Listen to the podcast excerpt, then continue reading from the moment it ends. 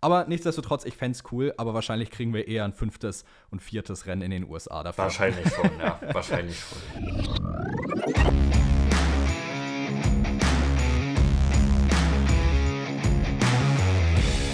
Ladies and Gentlemen, herzlich willkommen zurück zum Undercut Podcast, Episode 39. Es ist wieder Race Weekend. Ich glaube, ich sage das jetzt zum dritten Mal in Folge in den Wochen und es ist aber auch wieder ein unnormales Wochenende, denn wir haben ein Sprintwochenende vor uns. Perke wird es wahrscheinlich nicht ganz so lieben, aber nichtsdestotrotz würde ich sagen, starten wir in diese bestimmt ziemlich spannende Episode einfach rein. Ja, es geht schon wieder so los. Wieder, wir, wir bekommen gefühlt keine Pausen von diesem Sprintwochenende. Jetzt hatten wir mal eine Woche nicht in Mexiko und jetzt wird uns direkt wieder eins reingedrückt. Das Gute ist, die letzten zwei Rennen der Saison werden normal sein, was mich sehr freut. Aber jetzt noch, jetzt noch ein letztes Sprintwochenende irgendwie überstehen. Aber vielleicht wird es ja cool, weil die Strecke, wir sind in Brasilien, ist eigentlich dafür gemacht für ein Sprintwochenende. Deswegen, ich möchte mal nicht zu pessimistisch rangehen an das Ganze. Ich möchte da wieder offen rangehen und mich überraschen lassen, weil normalerweise sorgt Brasilien für gute Action. Und ich hoffe, dieses Wochenende auch wieder.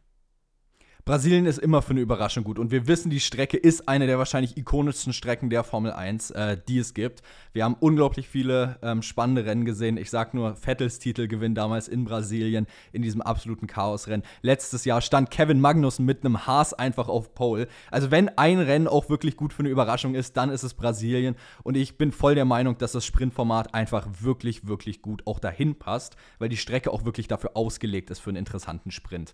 Ähm, daher ich gehe richtig gehypt in das Wochenende eigentlich rein, gerade auch, weil es eben sehr viel Potenzial bringt für Überraschungen und für Neues.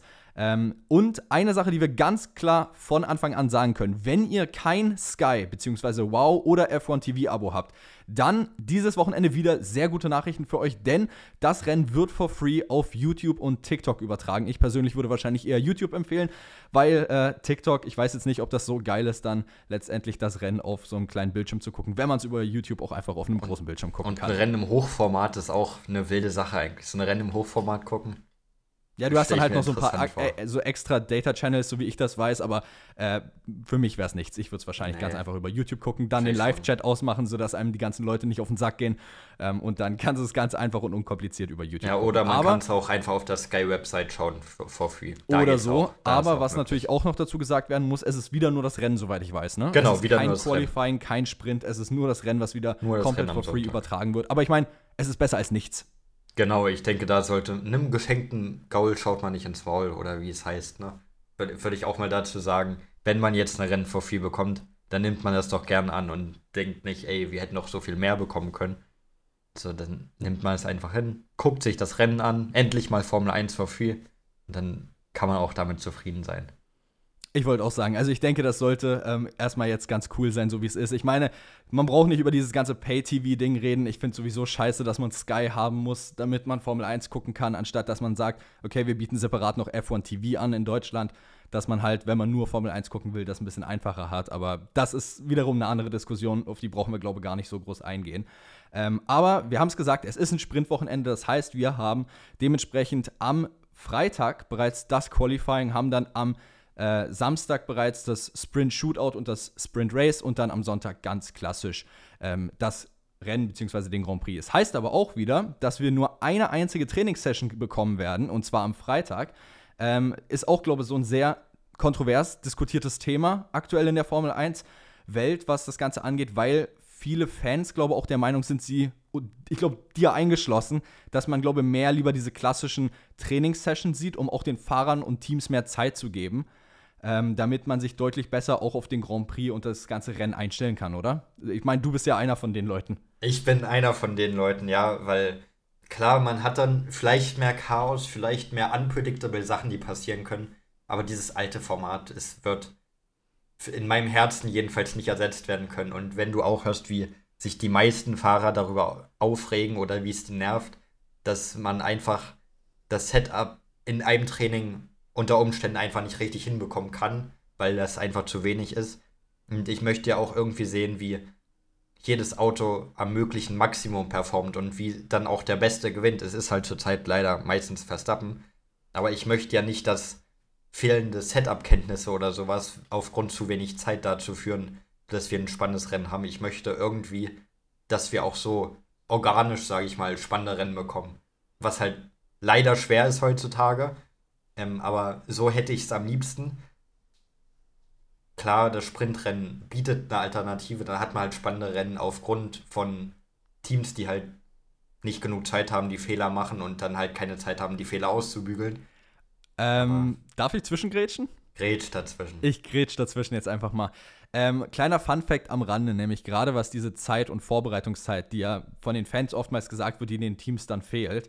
Da gab es, äh, glaube vor zwei, drei Monaten beim ersten Sprintrennen auf F1 TV eine richtig lustige Unterhaltung zwischen, ähm, wenn ich mich nicht irre, Will Buxton und Sam Collins. Also Will Buxton kennen wir alle, ähm, aber Sam Collins ist, ähm, sage ich jetzt mal, der ja, Data Analyst von F1 TV, vereinfacht gesagt. Und Sam Collins hat ganz einfach gesagt, eigentlich ist dieses ein, diese eine Session komplett egal. Die Teams kriegen das hin, in dem Zeitraum sich darauf einzustellen, weil man hat ja aus den vorherigen Grand Prix und den Simulatoren hat man genügend Daten, um das Auto richtig einzustellen.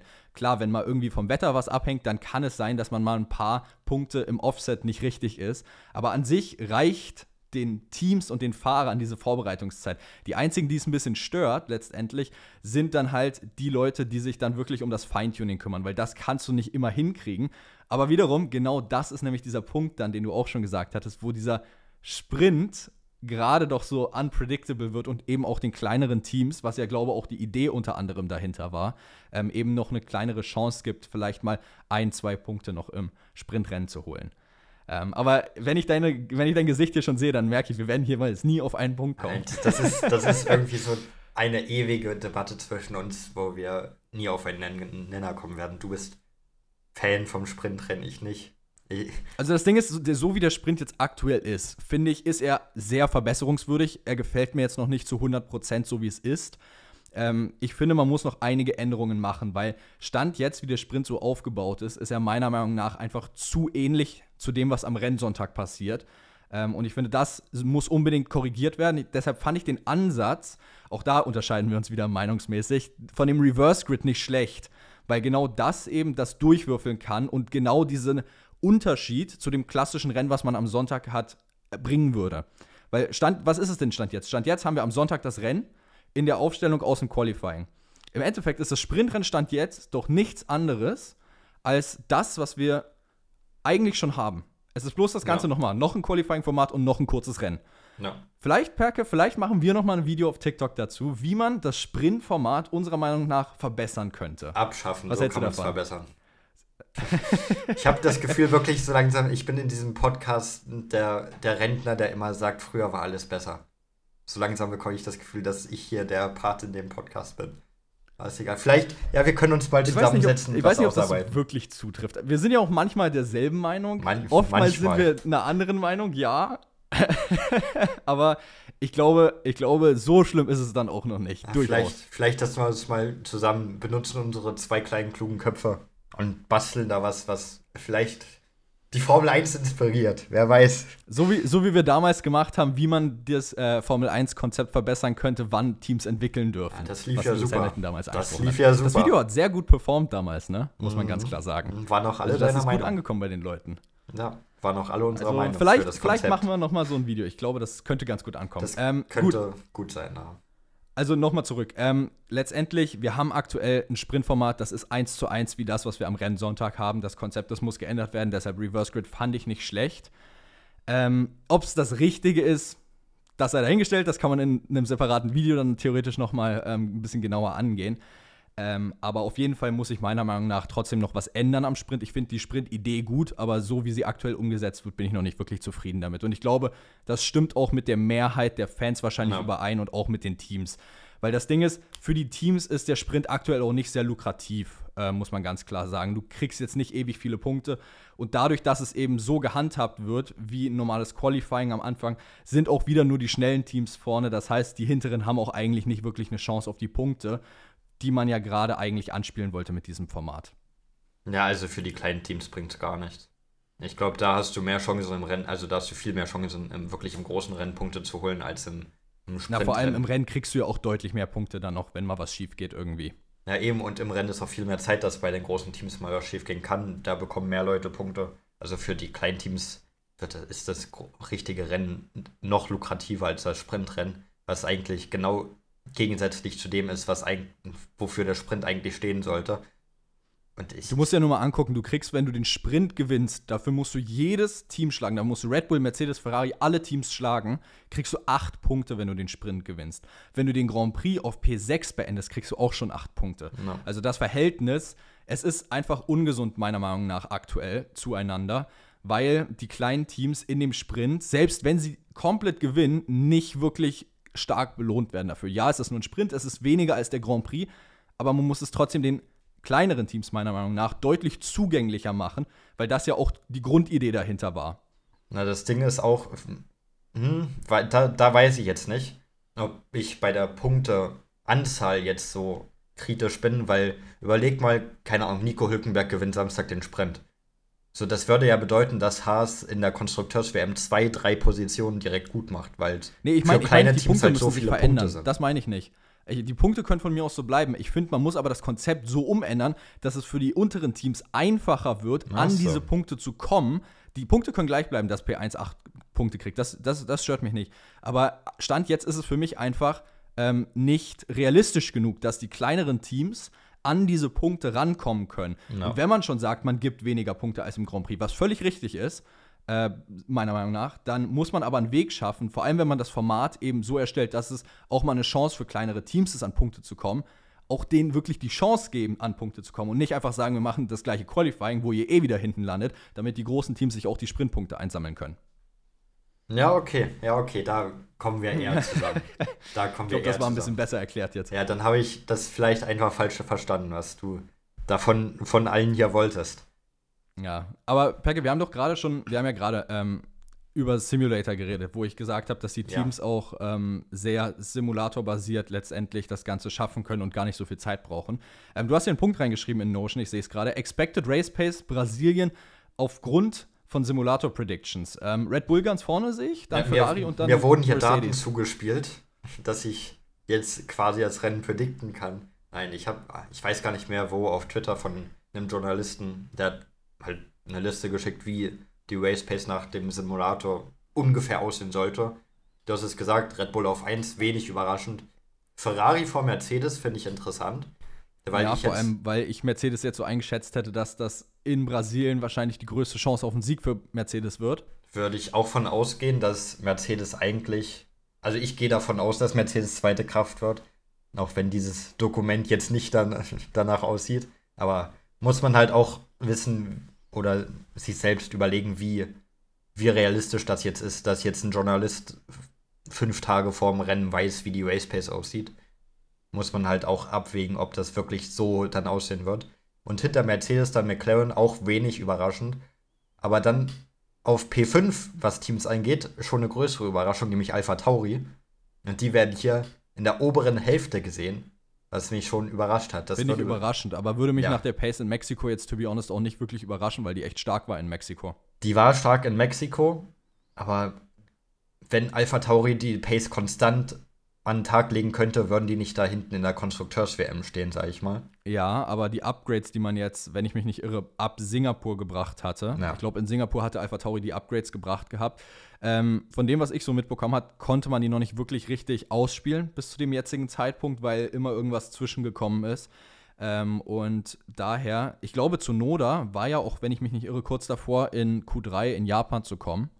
Ähm, ich glaube, man konnte diese Pace noch nicht komplett ausspielen, was das Potenzial angeht. Und vielleicht kommt man ja jetzt an den Punkt, wo man sagt, okay, wir haben jetzt äh, unseren Weg gefunden und jetzt können wir auch die Upgrades tatsächlich voll am Auto ausnutzen. Und vielleicht kommt ja jetzt dann der tatsächliche Pace von Alpha Tauri mal zum Vorschein. Würde ich gönnen. Würde ich Ricardo gönnen, würde ich Tsunoda gönnen, wenn die jetzt einfach konstant um Punkte fahren könnten. Hinter Alpha Tauri dann Alpine, dann Alfa Romeo und dann auf 8 erst Aston Martin. Das ist auch wild. Das dritt, ja, laut dem Simulator wohl das, ne? wohl das drittschlechteste Auto im Grid ähm, wird es in Brasilien.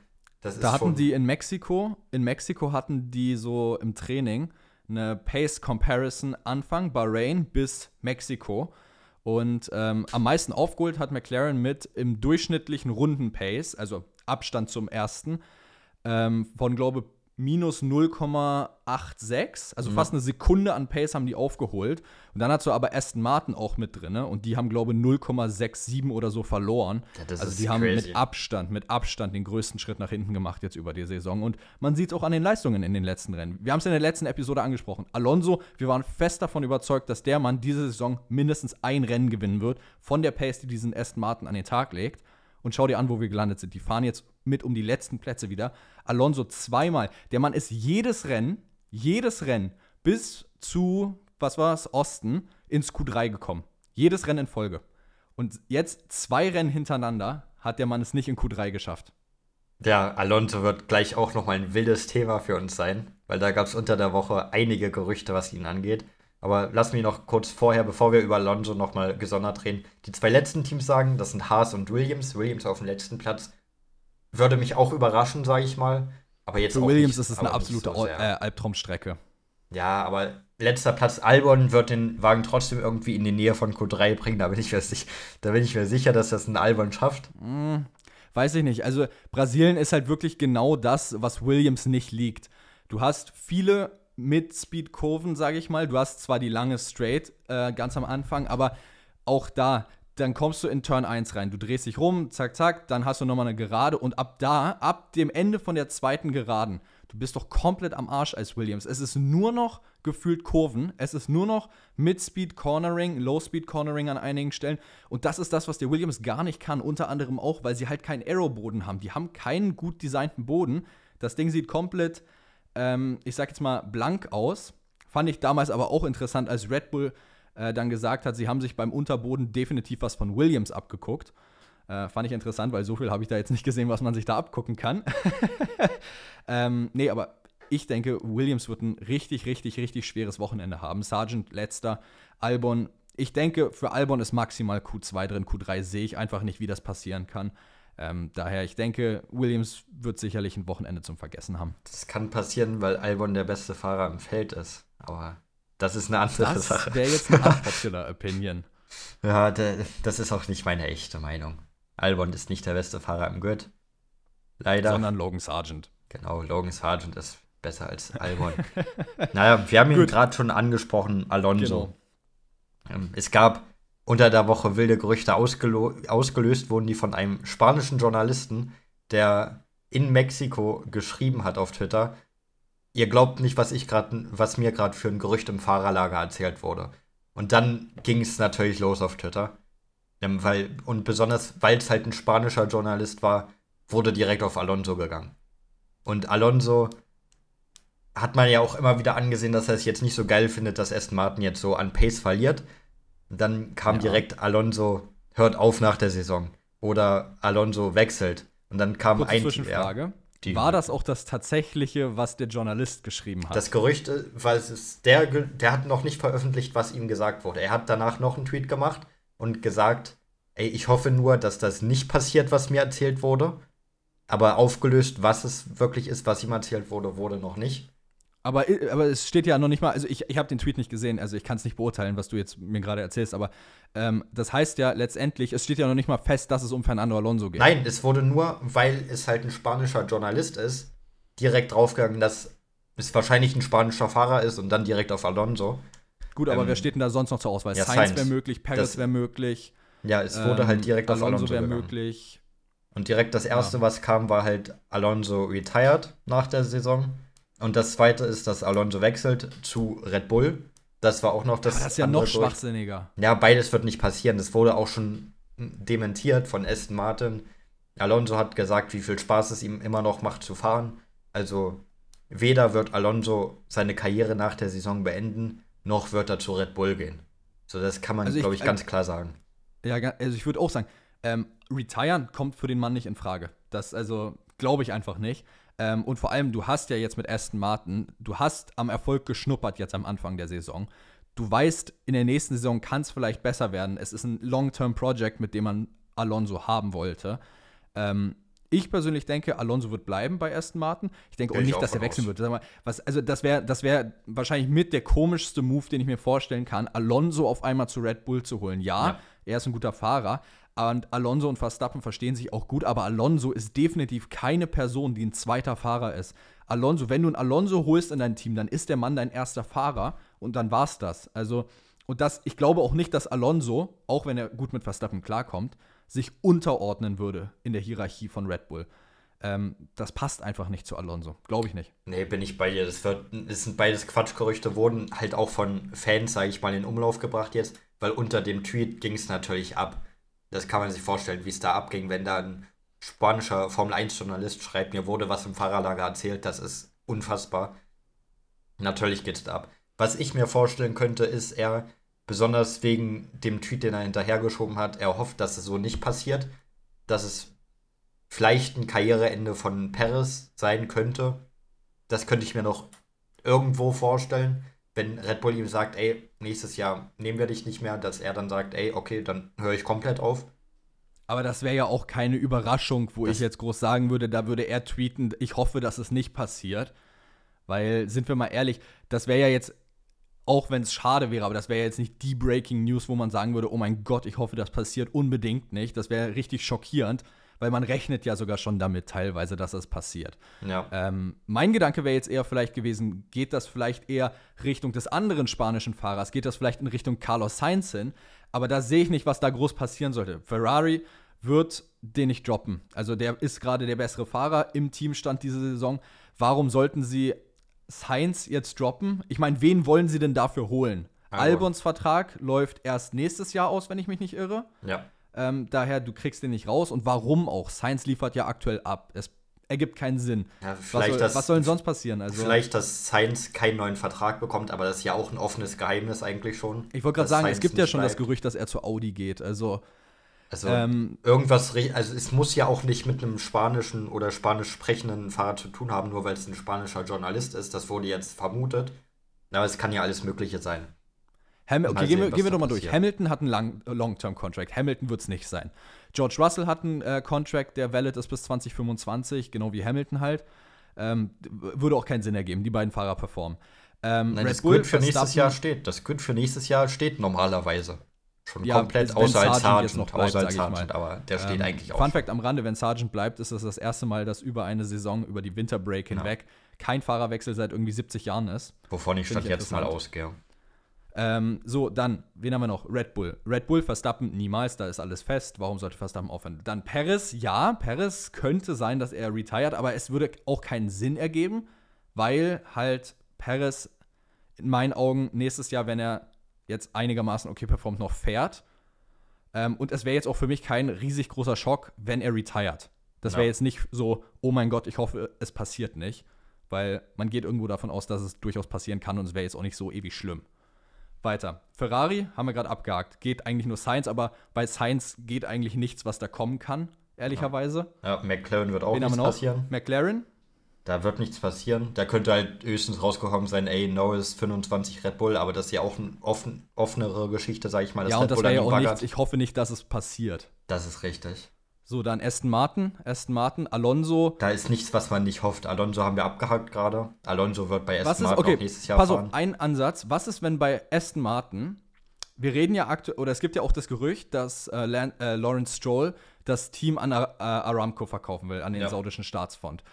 Ähm, was ist aber, wenn wir jetzt mal das Ganze weglassen, diesen Punkt, und sagen, dass Stroll bleibt und Lance Stroll auch bleibt, aber es im Team einfach Konflikte gibt.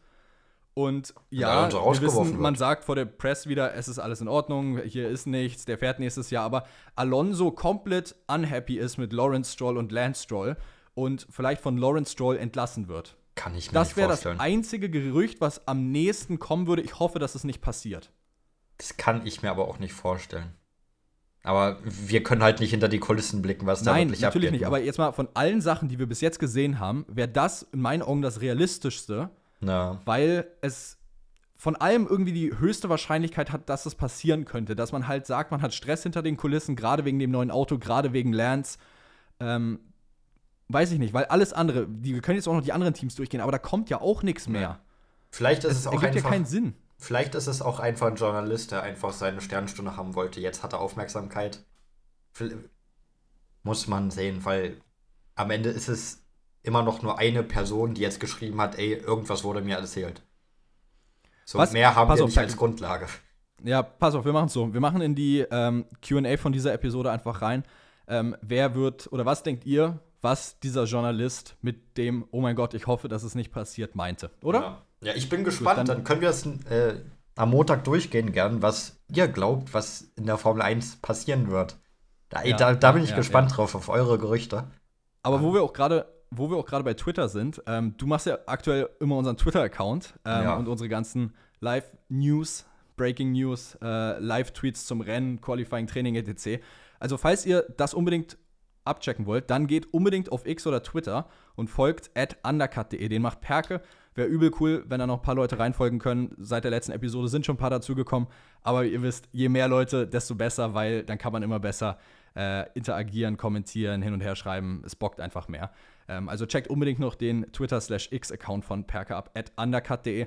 Ist auch in der Episodenbeschreibung verlinkt. Ähm, genau, wollte ich nur schnell anmerken. Richtig, wo du gerade bei Twitter bist, da greife ich doch den, gleich den letzten Tweet vom Undercut-Account auf. Und zwar geht es um Malaysia, eine Strecke, wo wir erst letzte Folge oder vorletzte Folge beide gesagt hätten, haben, wir hätten die gern wieder im Kalender. Ja, es Und ist auch eine geile Strecke. Ist es auch. Und wie es der Zufall so will, kam jetzt ein Deal zustande, also nicht zwischen Malaysia und der Formel 1, hypt euch nicht zu früh, sondern erstmal zwischen Malaysia und Petronas. Denn Petronas wird jetzt auch Namensgeber der Strecke. Ich weiß jetzt nicht, wie es heißen wird, aber irgendwie so Petronas Sepang Circuit, irgendwie so. Halt einfach Petronas mit im Namen drin. Und das spült natürlich Geld in die Kassen. Geld, das Malaysia vorher nicht hatte.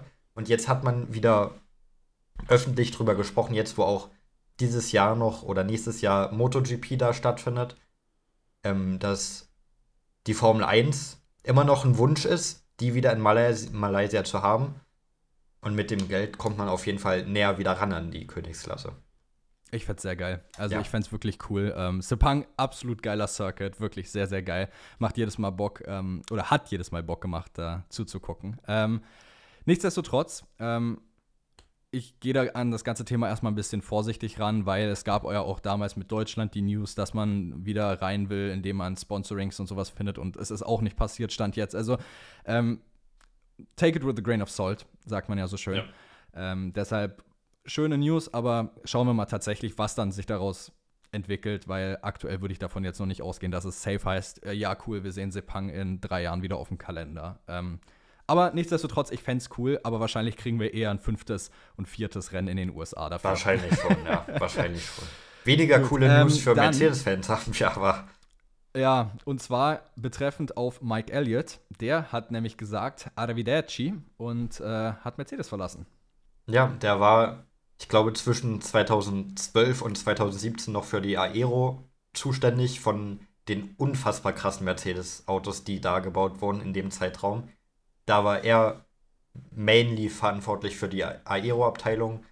Mittlerweile war er bei Mercedes Technikchef seit 2021 und es lief auch nicht mehr bei Mercedes und der Vertrag wäre eh am Ende des Jahres ausgelaufen jetzt. Das heißt, man hätte sich hinsetzen müssen, sagen müssen, ey, willst du bleiben? Wir wollen vielleicht, dass du bleibst. Halt neuen Vertrag verhandeln. Jetzt hat Mike Elliott aber von sich aus gesagt, ich höre jetzt auf.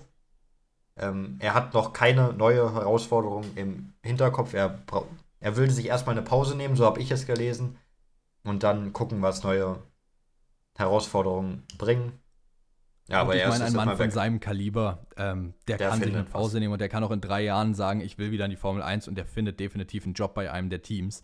Ähm, ich meine, er hat ja die Erfahrung, er hat an den wahrscheinlich mitbesten Autos aller Zeiten gebaut von Mercedes. Ja. Also daher, ähm, sind wir mal ehrlich, seine Jobchancen sind jetzt nicht gerade schlecht, was Formel 1 betrifft oder andere Motorsportserien. Ja, davon gehe ich auch mal sehr stark, sehr stark von aus, dass er irgendwann, er hat ja auch nicht nur Mercedes gemacht, er war ja schon bei McLaren, er war bei Lotus, hieß es damals noch, was jetzt Alpine ist. Ähm, er hat ja auch schon. Es ist halt, es ist halt eine Karriere, die, mit der hast du einfach immer Potenzial, wieder was Neues anzufangen. Punkt. Ja, ja und ähm, er hat halt auch eine Vita, die, die man sich gut durchlesen kann, sag ich mal. So, ähm, dann haben wir noch einen Punkt, äh, den du hier aufgeschrieben hast, von einem Mann, den wir gerne in unserem Podcast hätten. Wir haben ihn angefragt, aber er hat noch nicht geantwortet bis jetzt. Äh, der gute Sascha. Äh, Sascha, Sascha Roos. Roos. Du hast aufgeschrieben, Norris vielleicht gleiche Lage wie Leclerc, unfassbares Talent, aber wenn es um Titel geht, einfach nicht in der Lage. vom Auto her. Stimmen wir zu? Ja, ich habe auch noch mal das genaue Zitat hier vor mir liegen. Ich habe es nochmal rausgesucht. Und zwar hat Sascha Roos über Lando Norris gesagt, die Gefahr droht, dass Lando Norris ähnlich wie Charles Leclerc endet, als großes Talent, aber dann, wenn es um die Titel geht, ist er erstmal nicht dabei. So hat Sascha Roos es gesagt. Und es äh, ergibt auch ehrlicherweise sehr viel Sinn, was er sagt, weil ja. ähm, bei Leclerc, wir wissen, Leclerc ist ein absolut souveräner Fahrer. Sehr gut im Qualifying, sehr gut im Rennen. Qualifying zwar ein bisschen besser, meiner Meinung nach, wenn er es nicht gerade in die Wand setzt. Ähm, aber nichtsdestotrotz, er hat einfach meiner Meinung nach nicht das Zeugstand jetzt, was es braucht, um Weltmeister zu werden. Wir haben es in 2022 gesehen. Es sind auch einfach zu viele Flüchtigkeitsfehler gewesen, die er eingebaut hatte in seinen Fahrstil, in die Art. Ja, er hatte auch viel Pech durch die Ferrari Reliability, aber wenn du dir zum Beispiel Frankreich anguckst, er hat es einfach selber weggeschenkt. Ähm, und genau das Gleiche habe ich auch Befürchtung bei Lando Norris, wenn ich so drüber nachdenke, weil ähm, wenn er das Auto kriegt aus dem Nichts, dann kann er sicherlich auch gut performen. Aber die Frage ist, kriegt er die Konstanz rein, das über eine ganze Saison zu halten? Und das ist das, was ja ein World Champion letztendlich ausmacht. Das ist das, was Hamilton zum World Champion gemacht hat, was Vettel zum World Champion gemacht hat, was Verstappen zum World Champion macht. Diese Konstanz ist das, was dich zum Weltmeister macht. Es geht nicht darum, jedes Rennen zu gewinnen. Es geht darum, jedes Rennen so gut abzuschneiden, dass du im WM-Kampf konstant dabei bleibst. Und das ist genau das, wo ich denke, da hat Norris noch so seine leichten Probleme, weil er auch meiner Meinung nach dazu tendiert, auch mal ein bisschen overaggressive in manchen Momenten zu sein und auch einfach mal zu viel Risiko geht und sich das Risiko auch teilweise nicht auszahlt. Ja, da bin ich gespannt. Ich gehe davon aus, dass wir 2025 sehen, was für ihn wirklich möglich ist, wenn er, wovon ich immer noch sehr stark ausgehe, Teamkollege von Max Verstappen sein wird. 26. Dann 26, mein Fehler. Vertrag endet Ende 25. Mein Fehler. Ähm, und dann, wenn er dann im gleichen Auto sitzt wie der aktuell mit Abstand beste Fahrer, den die Formel 1 hat, wie er dann damit umgehen kann. Und dann wird er wahrscheinlich ein Auto haben, das auf jeden Fall competen kann um den Weltmeistertitel. Wenn davon Red Bull 2026 noch competitive ist, das davon, wissen wir nicht. Davon gehe ich aber jetzt einfach mal aus du bist aber auch davon ausgegangen, dass Mercedes 2022 competitive sein wird und sie waren es alles andere, aber äh, ja, sie waren es definitiv nicht. Jetzt habe ich einen kurzen Versprecher drin gehabt. Ähm, weil du bist doch aus der 21er-Saison, bist du rausgegangen und hast gesagt, Digga, Mercedes, die werden nächstes Jahr wieder richtig oben dabei sein und wieder ja. um den Titel kämpfen. Und sie waren so weit unten. Und das ist ja das Unberechenbare an den Regulation Changes. Und ich würde kein Euro darauf wetten, dass Red Bull auch 26 wieder competitive ist, weil es kann so nach hinten losgehen, wie es bei Mercedes nach hinten losgegangen ist. Genauso wie es bei Red Bull dann über den Regulation Change 2014 hingegangen ist. Also es kann alles, und wir sehen es ja meistens, dass mit einem Regulation Change sich oben an der Spitze was ändert. Wir haben es 2014 gesehen, wir haben es 2022 gesehen und ich denke, wir werden es auch 2026 sehen. Ja, Wissens kann, wissen kann man es natürlich nie. Am Ende gehört immer unfassbar viel Glück dazu, dass du im richtigen Augenblick im richtigen Auto sitzt. Das ist klar, ein Verstappen würde jetzt nicht im McLaren auch nicht Weltmeister werden. Ähm, aber boah, das ist, das ist schwierig, weil wenn er das Auto bekommt und seinen Teamkollegen, seine Teamkollegen können 17 oder 18 Fahrer sein und die schlägt er alle. Wenn seine Teamkollegen nicht Verstappen oder Hamilton heißen, und er im richtigen Auto sitzt, dann wird Norris meiner Meinung nach Weltmeister. Aber da musst du halt Glück haben, dass du im richtigen Auto sitzt, dass du nicht, wie es viele vermuten, Verstappen als Teampartner haben wirst da. Und da kommt einiges zusammen, was da reinspielt. Das Talent hat er sicherlich, um Weltmeister zu werden. Das streite ich niemals ab. Er ist eines der größten Talente, das wir haben. Aber ob es dann wirklich reicht, ob das Glück dann auf seiner Seite ist, ist halt fraglich. Ja, Genau, das ist es. Ähm, und ich denke, es wird auf jeden Fall interessant werden, was wir dann auch ähm, 2026 dann mit den neuen Regulation Changes sehen werden. Ähm, und dann würde ich aber schon zum nächsten Punkt kommen, weil der ja. ist wieder sehr interessant, meiner Meinung nach. Ähm, und zwar haben wir nämlich ähm, zwei neue deutsche Talente in der französischen Formel 4. Ähm, einmal Montego Maaßen und Mathilda Parz. beide im ADAC Junior Team. Und Parz ist auch die erste deutsche Frau im ADAC Junior Team. Und da bin ich sehr gespannt. Die sind beide 15 Jahre alt. Was hält die Zukunft? Und vor allem mit 15 schon in der Formel 4. Ja, passt zu dem Altersschema, aber trotzdem unglaublich beeindruckend. Und ich habe mir gestern die Race Girl Doku von Sophia Flörsch angeguckt. Ja. Ähm, und ich glaube, wenn alles gut geht und die keinen Unfall haben, vor allem was Mathilda angeht, glaube ich, kann sie es sehr weit nach oben schaffen, wenn alles gut läuft. Bei Sophia Flörsch ist damals dieser Crash in Macau dazwischen gekommen, ähm, der sie halt unglaublich, unglaublich weit auf der Karriereleiter zurückgeworfen hat. Ähm, das war ja so das Problem dabei.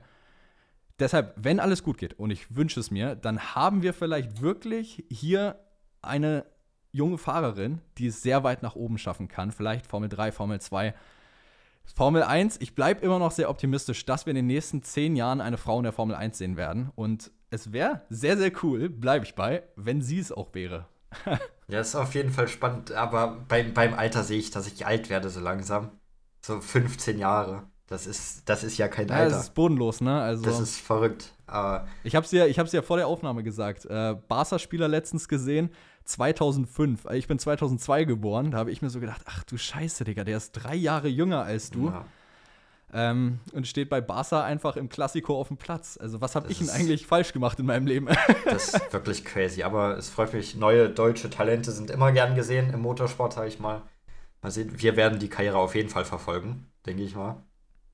Ja, definitiv, und definitiv. Und vielleicht, äh, wenn sich's ergibt, stellen wir auch mal eine Podcast-Anfrage, oder Perke? Wer weiß. Das ist ja alles, alles möglich. Sky's Limit. Also ich habe gerade schon geguckt, eine E-Mail für Presseanfragen habe ich schon gefunden. Na dann. Also mal gucken, mal gucken, mal gucken, mal gucken. Ja, aber gehen wir jetzt erstmal wieder hoch in die Formel 1, würde ich sagen. Ja, gehen wir jetzt nochmal ähm, ein kurzer Rückblick. Ein kurzer Rückblick nach Mexiko. Genau, und zwar bezüglich Yuki Tsunoda. Der hat nämlich die Stewards kritisiert ähm, und dass laut ihm einfach die Top-Teams in den Entscheidungen bezüglich Strafen und allem einfach bevorteilt, äh, bevorteilt, das Wort gibt es nicht, bevorzugt werden. Ähm, weiß ich nicht, ob ich da so zustimme. Na, das hat er im Zusammenhang gesagt mit diesem Piastri-Unfall, dass er halt findet, dass Piastri da eine ordentliche oder eine Strafe zumindest verdient hätte.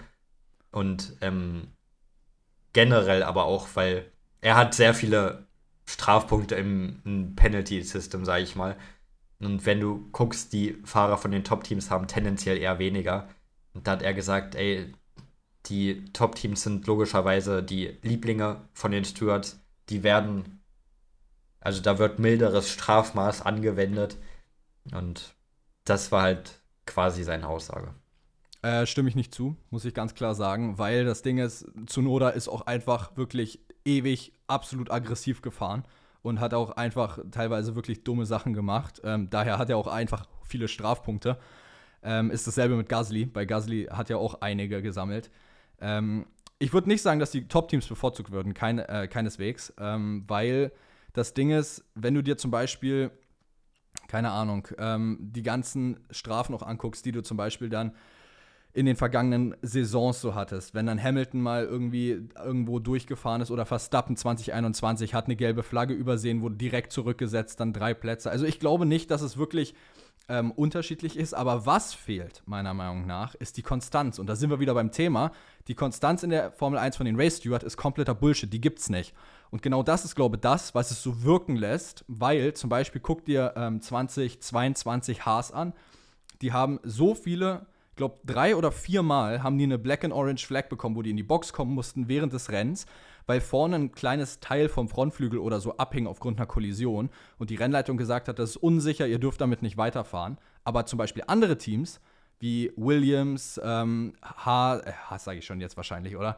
Ähm, Alpha Tauri, ETC, Red Bull, die ganzen Teams haben nie eine Strafe bekommen und das ist eben das, wo auch, glaube ich, diese Konstanz eine Rolle spielt man gibt eine Black and Orange Flag, sobald ein Teil abhängt, aber nur in bestimmten Situationen und nicht bei allen. Und das ist genau das, wodurch, glaube ich, auch dieser Eindruck entsteht, dass manche Teams bevorzugt werden, weil die Konstanz nicht da ist.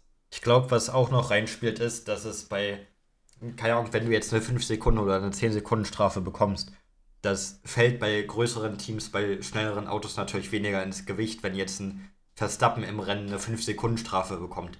Das interessiert den nicht. Der, der wird trotzdem gewinnen wenn jetzt ein Yuki Tsunoda zum Beispiel, der es ja kritisiert hat, eine 5-Sekunden-Strafe bekommt oder eine 10-Sekunden-Strafe, dann kann das darüber entscheiden, ob sein Rennen jetzt gelungen ist oder nicht. Das kann das ganze Rennen komplett durcheinander würfeln und das kann darüber entscheiden, ob du 1, 2, 3 Punkte, äh, 4 Punkte holst oder ob du 15. wirst, sag ich mal, im, im schlimmsten Fall. Und das fällt einfach, so Strafen fallen bei größeren Teams natürlich weniger ins Gewicht, aber du kannst deswegen die größeren Teams auch nicht systematisch härter bestrafen für gleiche, für gleiche Vergehen, sage ich mal. Und ich glaube, das ist auch ein Punkt, wo man natürlich den Eindruck bekommen kann, ey, die werden nicht hart genug bestraft, weil es bei denen am Ende weniger Unterschied macht. Wahrscheinlich. Ähm, auf jeden Fall, wie gesagt, mein größter Kritikpunkt bleibt die Konstanz. Ja. Ähm, und da mangelt es meiner Meinung nach einfach mit Abstand am größten bei der FIA. Ähm, man hat ja auch, wenn ich mich nicht irre, ähm, jedes Wochenende gefühlt einen anderen Race Director. Ja. Ähm, was ja auch schon wieder kompletter Quatsch ist. Ich meine, damals hatte man zwar Michael Marcy, der hat einen Fehler gemacht, aber du hast wenigstens immer Marcy und hast nicht gefühlt durchgewechselt jedes Wochenende mit dem Würfel. Ähm, also daher, ich, ja, die FIA ist so ein Körper, der braucht einfach noch sehr viel Überarbeitung, meiner Meinung nach. Ähm, und das muss einfach passieren jetzt in der nächsten Zeit. Ähm, Wird es eh nicht, aber ich dachte, ich sag's trotzdem mal. genau, würde ich, würd so, ich auch so sagen. Ähm, ich würde sagen, unsere Predictions für Brasilien. Ähm, ganz ja. einfach, ich würde übrigens vielleicht jetzt Qualifying und Sprint Shootout weglassen einfach und sagen, ja, wir machen nur den Sprint und das Rennen. Dann ist es auch mit Kicktip überein. Ähm, deshalb würde ich sagen, Sprint, ähm, Verstappen gewinnt. Äh, ich sehe ganz klar, ich bin nicht so der, ja, ich sage jetzt mal, ich glaube es nicht, was der Expected Race Pace nach dem Simulator sein soll. Ich sage äh, George Russell auf 2 und Lewis Hamilton auf 3. Perez wird wieder nicht da sein, sage ich. Und dann im eigentlichen Grand Prix sehe ich, ähm, dass Max Verstappen gewinnt, Hamilton auf 2 und George Russell auf 3, dass die beiden Mercedes einfach tauschen. Gut, ich sehe äh, Verstappen auch in beiden Sessions auf 1. Da bin ich bei dir. Dann sehe ich Hamilton. oh, was ist denn da passiert? Uch, uch. Dann sehe ich Hamilton im Sprint auf jeden Fall auf 2 und im Sprint sehe ich einen, einen Carlos Sainz auf 3. Ja. Und im Rennen Verstappen auch Hamilton auf 2 und auch George Russell auf 3. Was jetzt aber eine kleine Anekdote noch, die ich vergessen habe, früher zu erzählen, die jetzt aber auch ganz gut reinpasst, wo wir über Hamilton auf P2 reden. Ich weiß nicht, wer es auf Twitter gepostet hat. Ich glaube, Chris Medland war es. Hm, der hat gesagt, über die letzten fünf Rennwochenenden hin hat Hamilton im Schnitt sieben Punkte gut gemacht auf Sergio Perez. Das bedeutet jetzt, wenn man das so weiterspinnt, und sagt, der Average der letzten fünf Wochen oder fünf Rennwochenenden wird so weitergeführt, dass Hamilton im Schnitt sieben Punkte auf Sergio Perez aufholt, dann würde Lewis Hamilton in der WM Zweiter werden, genau einen einzigen Punkt vor Sergio Perez, wenn das genauso weitergeht. Das wollte ich und noch ich kurz als immer noch dabei, anbringen. dass Sergio Perez äh, sehr hart kämpfen werden muss für diesen Punkt. Und ich bleibe auch immer noch das dabei, sein, dass das in Abu Dhabi wahrscheinlich entschieden wird, das Ganze, weil ähm, aktuell der Pace-Vorteil liegt bei Hamilton und auch das Momentum liegt bei Hamilton aktuell. Dementsprechend, wie gesagt, ich glaube noch nicht, dass es so einfach und so safe ist. Ja, bin ich mittlerweile bei dir. Da muss ich nach meiner Aussage nach dem Rennen in Austin gewaltig zurückrudern. Bin ich mittlerweile bei dir. Das Thema haben wir jetzt auch schon totgekaut, sag ich mal. Ja, wie die Red Bull-Fahrer, äh, zweiter Platz für 2024, das ja. haben wir auch schon totgekaut. Richtig. Gut, dann würde ich sagen, Perke, ähm, mache ich noch eine letzte Sache. Und zwar, ja. wenn euch der Podcast gefällt, dann lasst gerne eine 5-Sterne-Bewertung da. Das hilft uns wirklich immens weiter, ähm, gerade was das Ganze angeht, mit Guests in den Podcast zu kriegen und so. Das wäre wirklich geil, wenn ihr einfach eine 5-Sterne-Bewertung da lassen könnt, weil dann haben wir ein bisschen mehr Leverage in den Interviewanfragen und könnten vielleicht, ähm, naja, bessere Chancen haben, den einen oder anderen Gast mal reinzukriegen. Genau. Ähm, ansonsten wünsche ich euch ein schönes Rennwochenende. Ähm, folgt gerne Perke auf Twitter noch rein für Live-Updates. Ansonsten unser Instagram- oder TikTok-Account. Instagram kommen dann so die ganzen klassischen Posts, wie man kennt, Ergebnisse, Umfragen, etc. Bei Perke kommen die Breaking News und wirklich Live-Updates. Also schön auf Twitter, at undercut.de oder ähm, auf Instagram einfach at undercutpodcast. Und dann wünsche ich euch ein schönes Wochenende, genießt es und wir hören uns am Montag wieder zur Post-Weekend-Show für Brasilien. Ich würde sagen, bis dahin, ich wünsche euch was. ciao. ciao. ciao.